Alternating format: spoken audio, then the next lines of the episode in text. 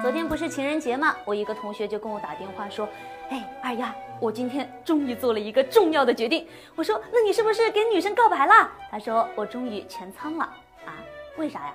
同学就解释说了：“摩根士丹利听说过吧？人家预测了今年的股市要涨到四千四百点，此时不全仓，更待何时？”哎呦，好吧。我们炒股最怕遇到什么啊？上当受骗，亏银子呗。可是现在处处是陷阱，黑嘴遍地走，连证监会主席刘士余都站出来说了：“我一个清华大学毕业的，搞计量学的都没有出来预测点位，你们这些黑嘴哪来的自信啊？”问题的关键是，这些土鳖黑嘴之外，还有像摩根士丹利这样子的国际大行，在华尔街那可是呼风唤雨啊。问题是到了 A 股就成了活脱脱的。洋黑嘴，哎呀，在这个土鳖黑嘴没有闭嘴的情况之下，洋黑嘴也开始招摇了，这可咋办呀？在二零一四年的时候，曾经出现一个月涨幅达到了百分之十四的情况，那大家都知道了，这是行情来了嘛？摩根士丹利赶紧站出来就说了，我预测未来中国股市要出现超牛行情，十八个月里面点数啊要涨一倍。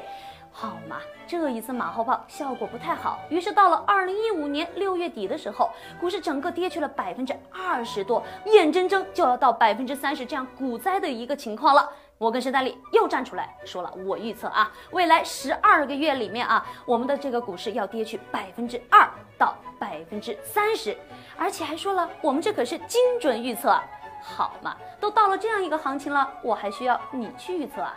最近，证监会主席刘士余就在警告那些在电视上面操着山西和浙江口音的黑嘴们，你们要注意啦！结果一不留神就冒出了一个伦敦腔，说二零一七年要涨到四千四百点，而且你是怎么就预测的这么精准呢？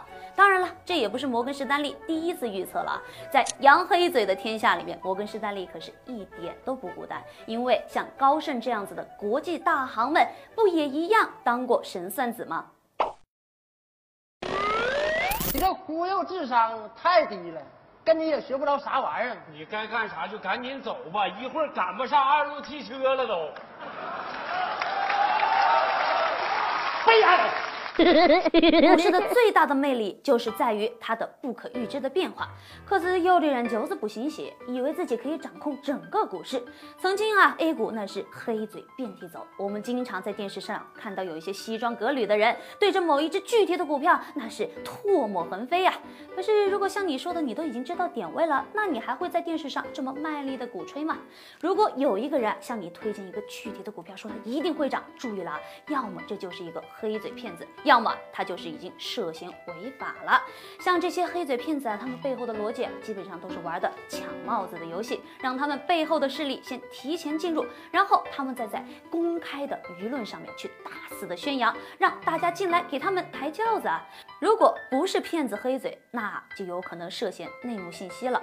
有一些券商经常会炮制一些概念，听起来非常有道理，非常有逻辑啊，其实利用的就是我们股民们只想赚不想赔的心理。再说了，你们不去做多，不去多去交易，他们哪来的佣金嘛？而且啊，想想这些黑嘴们，如果他们真的能够点位预测完全正确的话，那干脆就辞职回去炒股嘛。看到这些卖力鼓吹的人，我们可千万要当心了，不能够让自己的资产寄于他们的嘴上，而且要时刻控制风险，选好股票，坚持理性投资。面对这些点位的一些预测啊，我们可以看看背后的逻辑，但是可千万别被忽悠了。A 股的土壤滋生了这么多的黑嘴，监管应该一视同仁。